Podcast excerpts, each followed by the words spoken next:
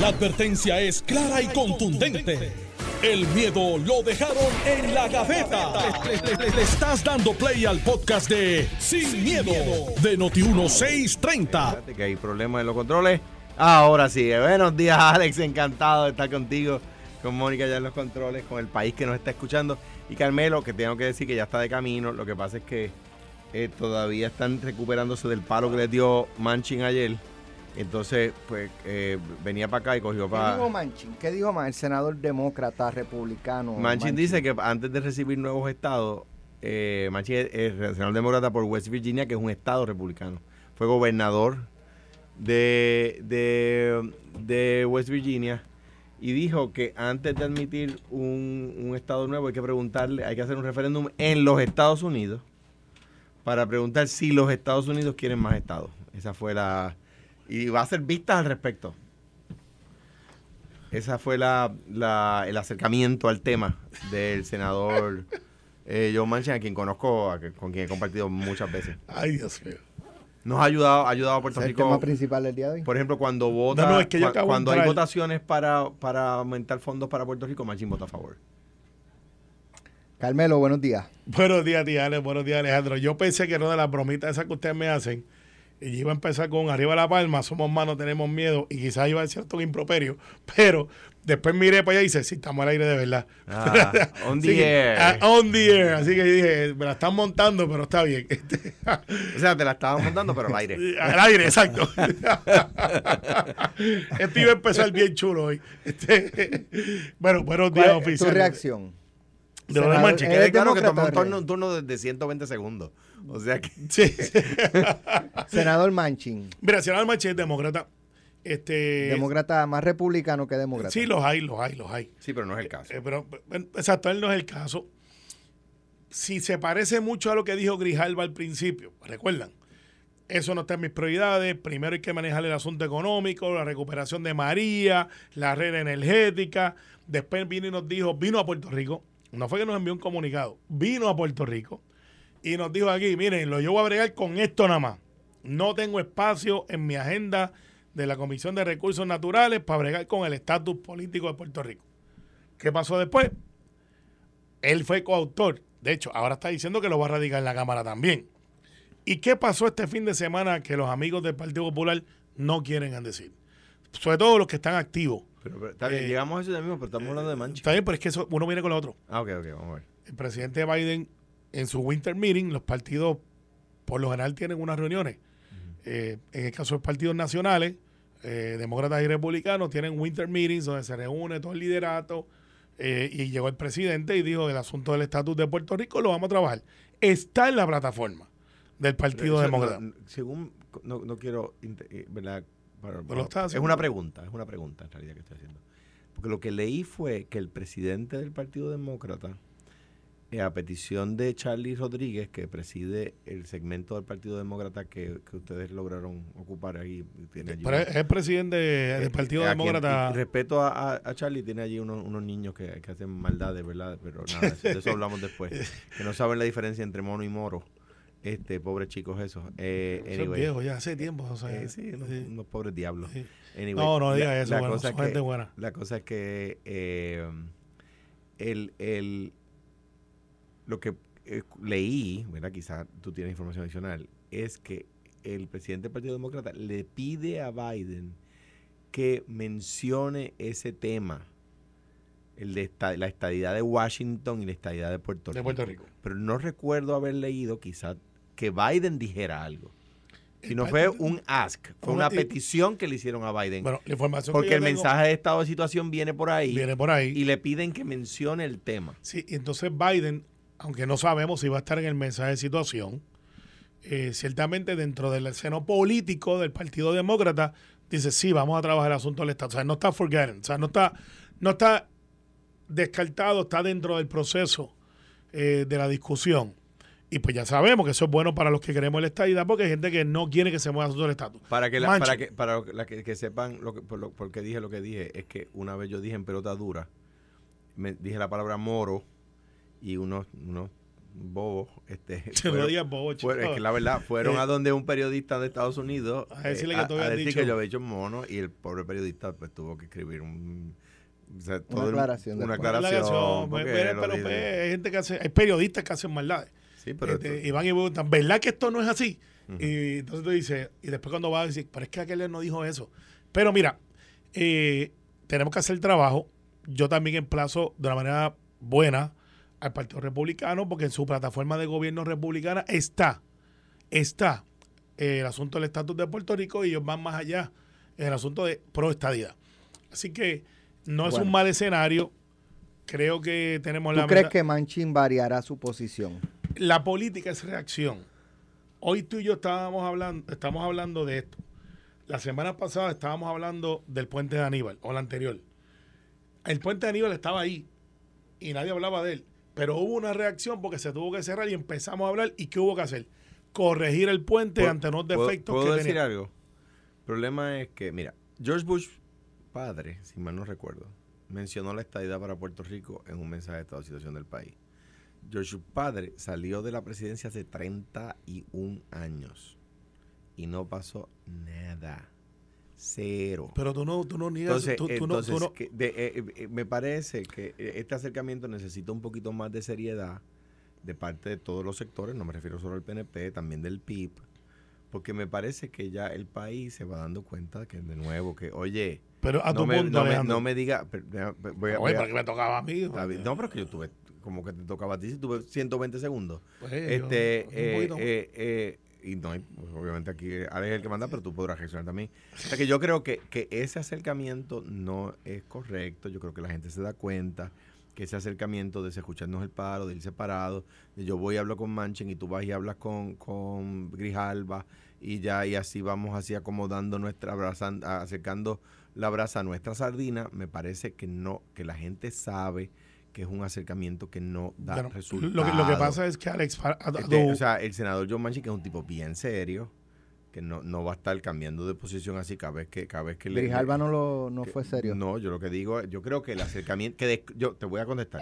Yo creo que excluir el Estado Libre Asociado de la papeleta no fue serio. Grijalva Bueno, no fue serio. Yo estoy diciendo que Estás excluir diciendo indirectamente el que Grijalva eh, no fue eh, serio. Ni- ni de eh, adelante. eh, no, pero déjame ir más lejos. Tampoco. excluir el Estado Libre Asociado de la papeleta no fue un proceso serio, era un proceso cargado hasta la estadidad y ellos lo saben.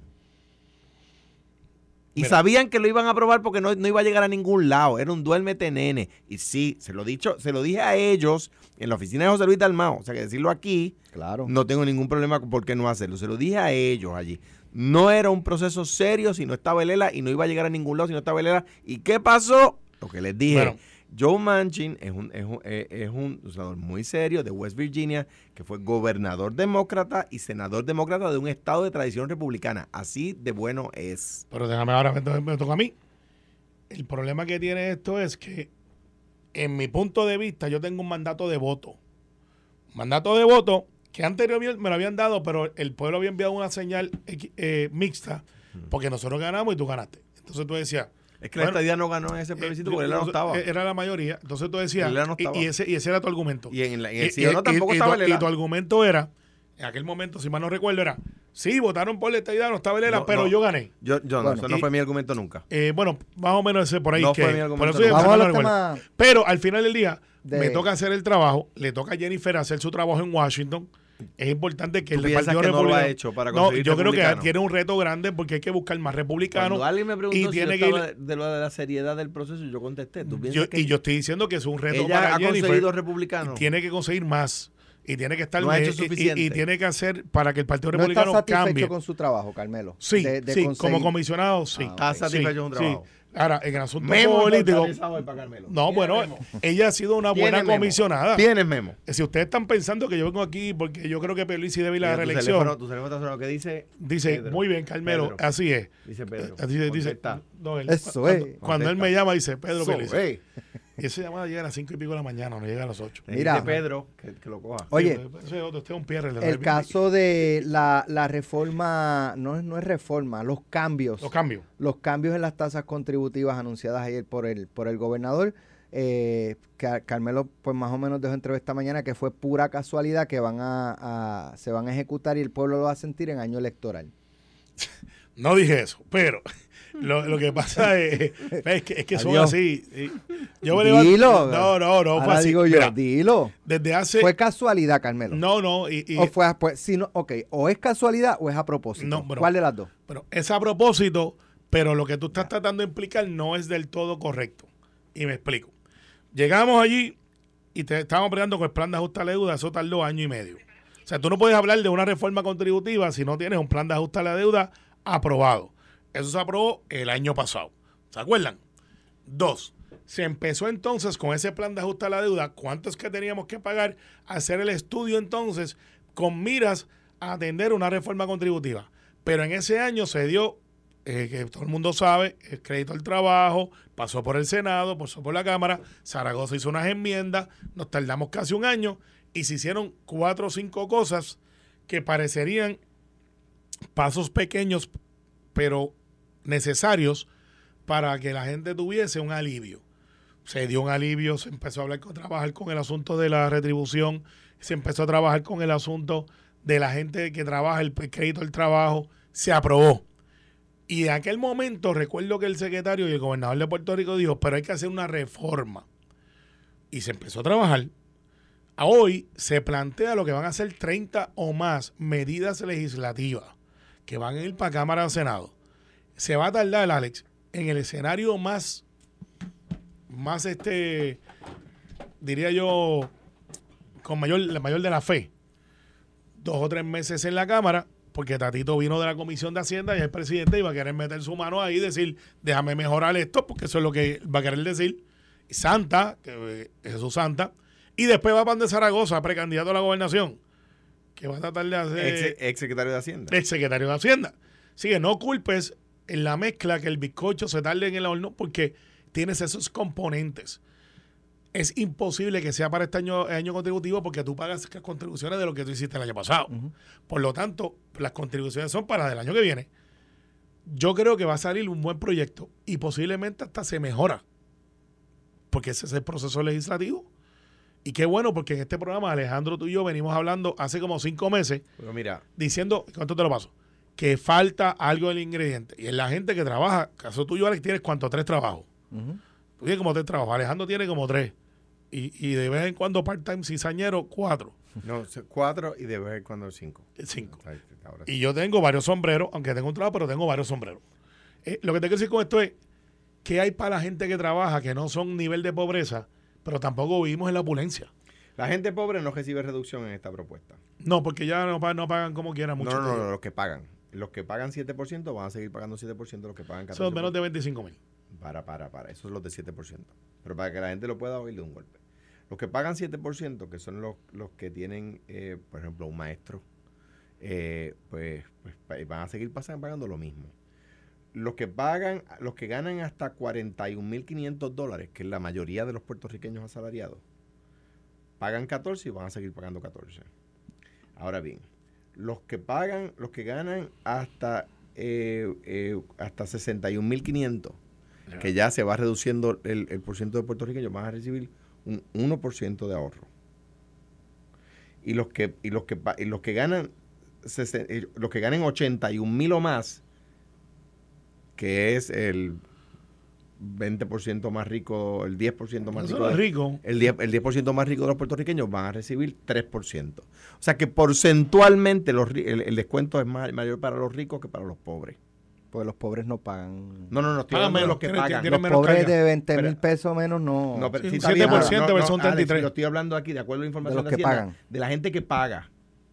De, la- de los que hoy pagan 7%, van a seguir pagando 7%, los que pagan 14 van a seguir pagando 14, los que pagan, eh, de, de hecho no se afectan, no, no cambian las tasas, los que, los que pagan 25 van a pagar 24 y los que pagan 33 van a pagar 30. O sea que es una reforma, no, de hecho no es una reforma, está bien dicho por el secretario, debo decir, por el gobernador, es un ajuste, ajuste a las tasas, que no es lo mismo que una reforma. Y lo del inventario, que yo creo que es un gran avance. Eh, voy, voy. En este ajuste a las tasas es a los ricos. Eso en primer lugar. Falso, pero. Pero, pero Carmelo, te estoy bien. diciendo la información de Hacienda. No, No. me, este, digo, tú puedes corregir al secretario de Hacienda si quieres. no, no, es que. este, pero, o sea, el que está diciendo que hizo- dijo algo falso fue el secretario de 80 Hacienda. mil pesos no es un rico. Está bien, pues la gente de 80 mil o más, No, de 80 digo- mil hasta 100 millones, Sí. eh, de 80 mil hasta todo, tienen 3%. Mm.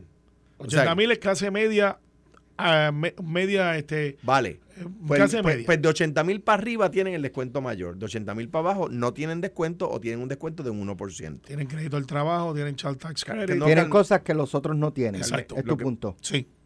Pero yo, yo puedo decir alguna oración o dos oraciones corridas. Llevas como 10. No, porque Sí. cada una que digo sale la defensa del gobierno a, a a- a- tratar de decir algo distinto. A decirle, Anyway. Dale. eh, Yo estoy diciendo la información que da Hacienda. O sea, ustedes pueden no gustarle, pero la información que da Hacienda que está en la, mire, búsquenlo, está en la página 5 del nuevo día de hoy. Hay una tabla ahí muy, muy clara. ¿Ves? Ahora bien, yo creo que peor es nada, por supuesto. Peor es nada. Pues claro, yo me Tu beneficio. punto es que es muy poco. Yo lo que pienso es que hay que eliminar la contribución sobre ingresos. estoy de acuerdo, pero eso no va a pasar. Sí. Pues, Y- pues y- lamentable. Y de un año para otro menos. necesita voluntad. Y estoy de acuerdo con la propuesta de Alex, con la enmienda a mi propuesta que hizo Alex, que yo, que yo adopté, la enmienda, enmienda, ¿cómo es? Eh, enmienda la enmienda. Este, Sí que ir hacerlo paulatino, poco a paulatinamente. poco, ir Sí, pero Paulatinamente. Lo- tú sabes que es lo peor, que Francisco Pareja, quien yo distingo, y que por ejemplo, una persona honesta, yo nunca, yo siempre que he escuchado, lo mejor que tiene Hacienda en los últimos 10 años es Suri. Y Francisco Pareja, donde quiera que se para, dice, eso es obra de Juan Zaragoza. Eh, o sea que lo distingo. Él sabe que lo que hay que hacer es el IVA. Él sabe que hay que eliminar contribución contribución sobre ingresos. El gobernador de Puerto Rico también lo sabe. De hecho, el otro día puse aquí en el chat de Noti1 que en Estados Unidos ya los economistas de avanzada están empezando a decir aquí hay que eliminar la contribución sobre ingresos, el income tax en los Estados Unidos. Lo puse en el chat de Noti1 Pero para que el que, Eso- para que el con que lo eso- quisiera ver. Con eso que tú acabas de decir, yo me inclino a pensar que correr. tu cruz va debajo de Zaragoza Mm. en la primaria. yo- yo- hablé con él un ratito. yo he Uy. dicho, yo he dicho que todos los candidatos, incluyendo en otros partidos, tienen cosas buenas. Y Juan es una persona pero, súper pero, capaz. pero hay algo que tú no has dicho, que está en la tablita también y no está en el nuevo día. No, ah, bueno, pues si, está, si no está en el nuevo día, no está en la tablita, porque estaba leyendo la tablita del nuevo día. Está bien, pues, ok. eh, Hicieron un PowerPoint que está bien interesante porque esto es algo que es abstracto, pero hay que explicarlo. Alejandro, Alex y la inmensa mayoría de la gente que son pequeños negocios, porque tienen sus negocios, tienen sus cositas, eh, se quejan de que, ah, los pymes, y el último que bregó mucho con los pymes fue Perello, para darle crédito, para que no diga que... Absolutamente. Sí, bregó mucho con los pymes. Y, y siempre dice, las corporaciones, pues cuánto hay en Aribio. Porque estos son los pequeñitos, los que tienen quizás su tiendita de ropa, tienen este, su ferretería Dale, chiquita. vamos allá, vamos allá. Eh, los que venden plátano y tienen su corporación, la tabla está aquí en el día también. Aquí. Dale, dale. 283 millones de pesos que son van directamente a, esa- a esas pequeñas corporaciones. Son 3 millones o menos. Pues te voy a decir cómo son las, las tablas ahí. Y, espérate, y la reducción en contribución a pequeños negocios de un 10.5%. Y algo que te va a gustar. La eliminación del pago del IBU en la cadena de, la distri- de distribución. Que Alex hizo una pregunta esta mañana en una entrevista que hizo, que es bien interesante, porque la gente dice, pues eso quiere decir que se eliminó el impuesto del inventario. No necesariamente, No pueden. eh, porque tienen unos, unos compromisos, pero abarata el costo de hacer negocio. Fue la pregunta que tú le hiciste a Manolo Sidre, que poca gente la ha hecho. Eh, mire, ¿qué es eso de eliminar el...? Tú puedes sustituir el impuesto al inventario, Sí. no puedes eliminar el no puedes eliminarlo, puedes sustituirlo y eso tiene un costo. Claro. Y entonces los alcaldes dijeron, eh, estoy velando. Es que no va a pasar la legislatura. Pues claro, porque pero el alcalde va a decir, ¿y dónde está lo mío? Sí, no, no es que dónde está lo mío, es que vas a quebrar el no, ya no vas Como a quebrar 60, 30 70%. municipios, vas a quebrar va van a quedar 10 municipios. Pero, pero eh, el, el eliminar el, im- el impuesto a la venta dentro de la cadena de distribución sí tiene un efecto de poder reducir, y esto tiene que ver con muchos otros factores como competencia, disponibilidad, todas estas cosas. Entonces, dentro de lo que yo creo que es importante al individuo, estoy tratando de leer aquí, nosotros hablamos de Pero espérate, 475 pero antes- millones. Antes de ir allá, que es que trajiste el tema de los negocios. Vamos al tema de los negocios. Es la misma historia. Los- la mayor parte de los negocios tienen un volumen de entre 0 y 275 mil dólares. ¿Verdad? Los pequeños medianos, los pequeños negocios. Ese ¿verdad? pequeñito puede, Pues puede llegar como a un millón, dos eh, millones. eso- esos tributan 18.5 y van a, van a tributar 17. Y lo que dice al lado de eso, Mm. raya Lo, 36.5%. lo que pasa es que eso, de, ah, ok, muy bien. De eso es de lo que se trata a mi juicio, ¿verdad? Porque no lo explica ahí. Pues dice 18.5% A a 36.5. 36.5. Eh, fíjate que está poniéndolo a la misma tasa, prácticamente a la misma tasa de los que ganan 3 millones. Yo creo que está hablando de corporaciones eh, que, que hacen trabajo en conjunto para llegar a ese nivel, porque está complicado. O sea, un pequeño comerciante es imposible que pague 36.5 porque no va a sobrevivir. O sea que yo creo que está hablando de las corporaciones combinadas, me parece a mí. ¿verdad? No, no, está hablando de que tú puedes llegar hasta los 3 millones, hasta, y dependiendo, pues va bajando. En vez de tener hasta No, 36, no. vas a bajar a menos. Bueno, la dice tasa fija normal Tasa fija. más contribución adicional actual. Exacto. Entonces, Eh, eh, eh, eh, puede baja. ser eso adicional, es lo que Lo lo, que- lo lo que pone entiendo. Eh, el flexible. pro- el promedio va a ser como un que ganan- 10% Los que ganan hasta ah, de 3 millones o más es 37.5 y los baja a 33. O sea que son, de nuevo, las grandes corporaciones tienen el ahorro superior a, las, pe- a los pequeños negocios. Que, que, que way, en esa es 3.5, Porcentualmente. pero en la anterior es 10.5. 10.5.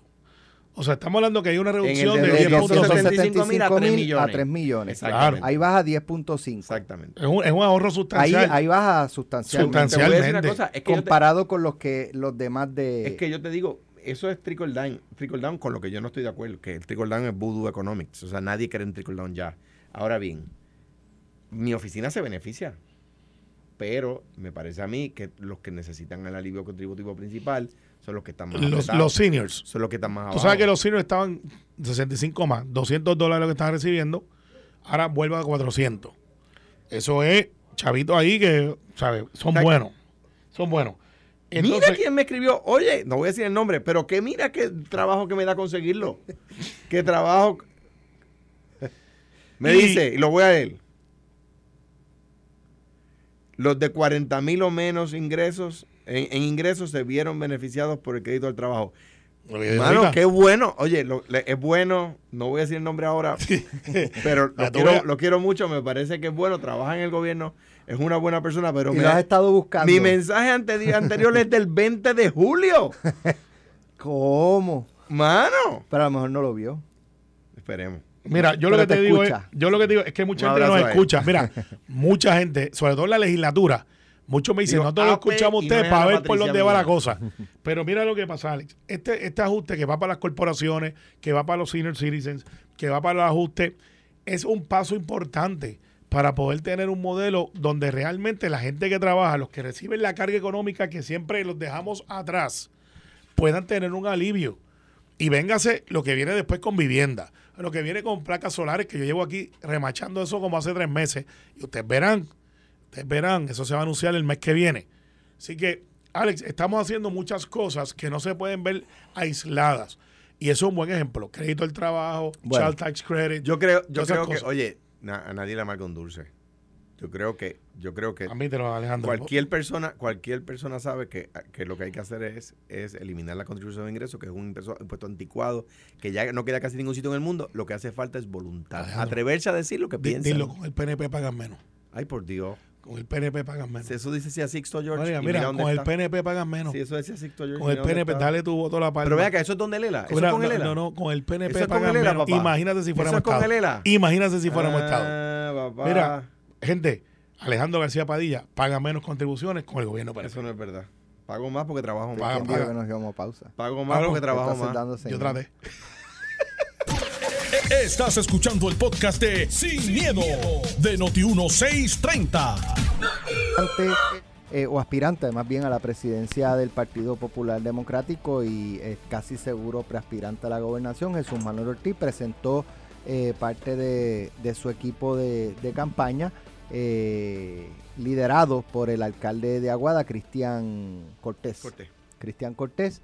Eh, dentro del line-up de nombres, el, por lo menos que yo reconozca así es Toñito Cruz. Los demás, pues no, no los conozco. Este, no, Toñito no- volvió. no sé quién. Ah, Amigo mío, oye, Toñito Cruz está en el equipo de Jesús Manuel. volvió. Correcto. uy, eso se pone interesante. Sí. Colbert, dame una llamadita. Esos son mejores amigos. Eh, ¿qué, se le- puso qué les interesante, parece? Se puso No, interesante. yo soy el mejor amigo de Colbert, o sea que no vengas a decir eso. No, no, No, eh, es, es mío. yo sé. Es mío. Yo creo que Toñito no lo va a reclamar. BFF. Be- Best friend forever. Sí. BFF, exacto. Best friend. Best friend forever. Ahí, eso se- no, que se puso interesante, pues Colbert es muy capaz en lo electoral, Toñito también. Entonces tiene dos fuerzas. Solo uno puede ganar. Exactamente. Una de mis películas Como- favoritas. como la lucha libre. Mira, oh no, no, no. La mejor película que. Yo soy fanático de las películas de espada. Y las mejores películas se llaman The Highlander. Que decía, There can be only one. Y entonces se cortaban las cabeceras al otro. Y decía, My name is Duncan McLeod, from the Clown McLeod. Por eso cualquier similitud del Partido Popular.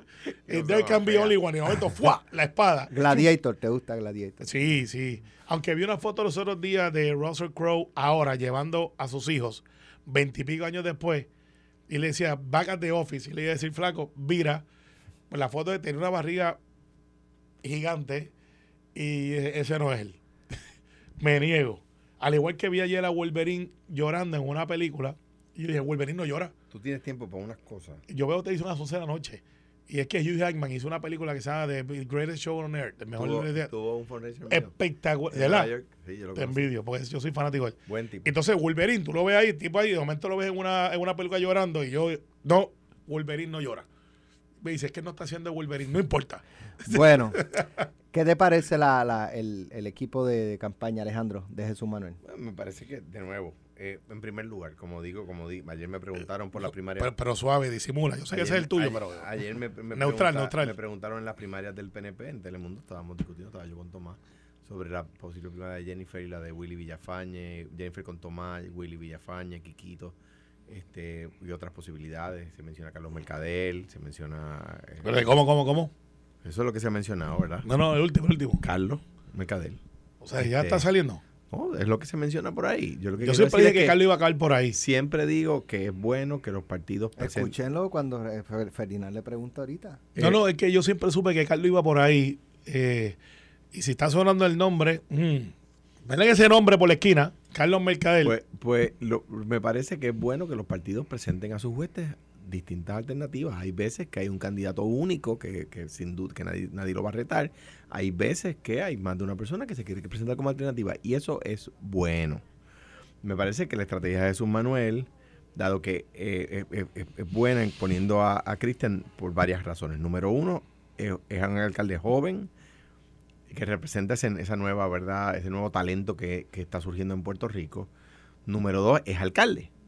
Entonces tú tienes a Carmencita Maldonado, que ha dicho que aspira, y del otro lado a, se espera que Javi Hernández A las 4 Ta- mañana. ¿eh? también, también aspire. No, ya tiene un anuncio de campaña, ¿lo viste? Por lo, si lo vi. Por lo tanto, el poner un alcalde manda una señal, ¿verdad? De que de aquí también tengo alcaldes, ¿verdad? Conmigo.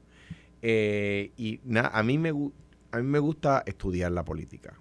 Y si tú ves el resultado de la elección del, del 2016, cuando Lugaro se presentó de manera independiente, si ves la de 2020, que el Juan Dalmao le dio al PIB un crecimiento que el PIB quiere adjudicárselo al partido, yo creo que es un crecimiento que tuvo Juan, punto.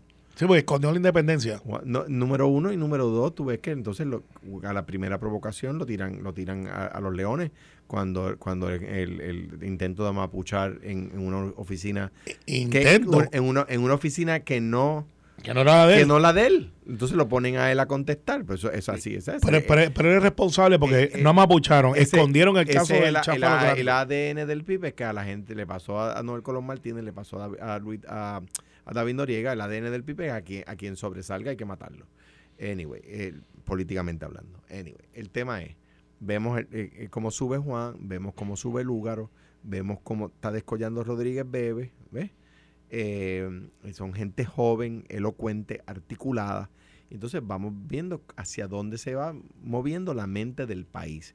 O sea, cuando tú tienes una elección, y esto yo lo he estudiado toda mi vida, cuando tú tienes una elección, ¿verdad? Estudias las unidades electorales de una región. Y de repente hay un cambio dramático en esta unidad electoral. Pues tú tienes que meterte allí y ver qué pasó. Es que hubo algún problema de gestión gubernamental. A veces es que hay una urbanización nueva. Y de repente te cambió el panorama electoral de, de esa, de esa unidad. Pues a mí me gusta eh, eh, eso, ¿verdad? Ver, ver, estudiar la política en su contenido, en su fondo, ¿verdad? Y si vemos las elecciones, como han ido moviéndose desde la elección mía, luego la elección del 16, que se eligió, a Ricardo, persona que pues, luce ahí con su sombra, pues una persona joven, luego la elección del 2020, el crecimiento de, de estos partidos con gente joven y elocuente. Yo, ¿verdad? Tiendo a pensar que los partidos debemos mirar cuáles son esas eh, cualidades que el electorado está buscando cada vez más. ¿Ves? Y yo creo que Jesús Manuel está tratando de proyectar eso. Le digo y sostengo, Juan Zaragoza es una persona muy capacitada. Muy capacitada y no tengo nada malo que decir de él. ¿Ves? Eh, y, y, por supuesto, yo creo que la gente de Morovis habla por Carmen Maldonado, ha sido reelecta con mucha fuerza. Eh, me parece que, que eh, pues, Javi Hernández igual ha, sucedido así en Villalba.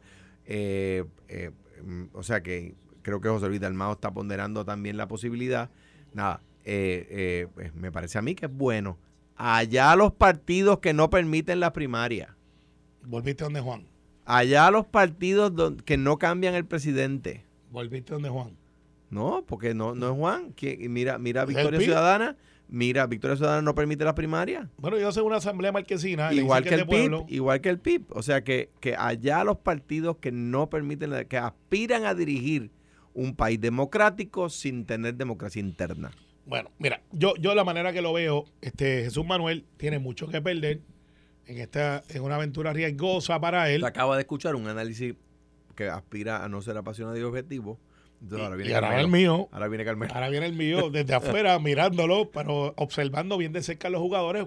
ayer yo tuve una conversación bien interesante con Juan Zaragoza. Con Jim Hackman, ¿cómo es que se llama? Con Hugh Jackman en, no, ese, no, Wolverine. no, estaba viendo Grace no, porque estaba viendo a Wolverine, entonces ahora viene, y lloró y eso, viene el PNP y saca las garras esas que le salen a Wolverine y, y, matan a los malos. Y, hace que los populares lloren. Pero ah, este, eh, en el caso de, del análisis de Jesús Manuel, es el más que tiene que perder. Un buen libro. Es el que tiene más que perder, porque es el más joven, es el que la gente está mirando.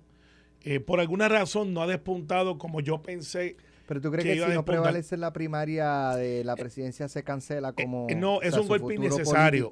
No, a, esa, a esa edad joven no se cancela. Pero es un golpe innecesario. Porque él está en una etapa en su carrera política donde la gente lo está mirando. Quizás para ahora, para después lo están mirando. Pablo José eh, se ha quedado con todo. Eh, se quedó con la candidatura, sí. Eh, y él fue y la gente ha levantado alguna pasión dentro del Partido Popular. No mucha, pero ha levantado. Y dentro, del, PNP, que ha dicho, y dentro del PNP que nos dejan de mencionar. No, pues bendito, pero no me hagas decirle huevito temerario, porque es que, como él dice que él se autonominó el huevito, y usted ah, dice que le tenemos miedo, pues es el huevito temerario. Y usted no le pudieron pegar el, mote y ahora insisten. Pues no, no, pero mira, ¿sabes qué? no hay que insultarlo, él mismo se dijo que le era el huevito. Pero, ¿por qué, y, esto es sencillo. José Luis Dalmau, todos cayeron en la trampa de José Luis. Cuando digo trampa, trampa política. Ah, ¿usted quiere el partido? Cójanlo. Quiero decirle algo. Cuando usted llega al partido, primero tiene que nombrar un secretario, pues Luis Vega se va. Dos, Colbert se va para la práctica de la docencia y tiene que buscar a uno. Toñito tiene el de volver. Cuatro, tienen que levantar chavito, chavito, porque el partido a la chavito. Cinco, tienen que organizar el partido a su semejanza de lo que quieren ser para que sea, en año eleccionario, viable tu candidatura. Y mientras todo eso pasa, José Luis está por todos los pueblos como presidente del Senado, hablando con los alcaldes, diciéndoles, viste que no es tan fácil. y, espérate, Alejandro, voy, voy, voy. al final del día, creo que van por un choque de trenes, no se van a poder, Carmen no se va a quitar, ya estoy convencido. Javi va a anunciar, Charlie se quedó en la retaguardia para ver si algo sobra, pero se va para el Senado. José Luis está por allá y Jesús Manuel, si no ganan esta, y yo creo que la movilización de los alcaldes va a ser súper importante. Es un golpe innecesario a Jesús Manuel y Carmen no va a ganar. Y en mi opinión, viéndolo de afuera. ¿Está grabado? Ah, sí. Está grabado. Aquí está. y lo que diga yo, yo, me afano. tocar otro tema. Pero yo, bien brevemente. yo me afano por por, por ser consistente. Entonces tú no puedes decir que en el Partido Popular estamos chavos para haber un choque de trenes cuando la comisionada residente está retando en todos los foros que se presenta el gobernador. Ah, no, allí, allí eso es bueno porque nosotros somos un partido de primaria y no de la la la la la. Ah, allí no hay un choque de trenes. No. ¿No? Mira, ah, no, pues eso es una no, inconsistencia. podemos seguir. Esto fue, el podcast de Sin, miedo, de Noti1630. Dale play a tu podcast favorito a través de Apple Podcasts, Spotify, Google Podcasts, Stitcher y notiuno.com.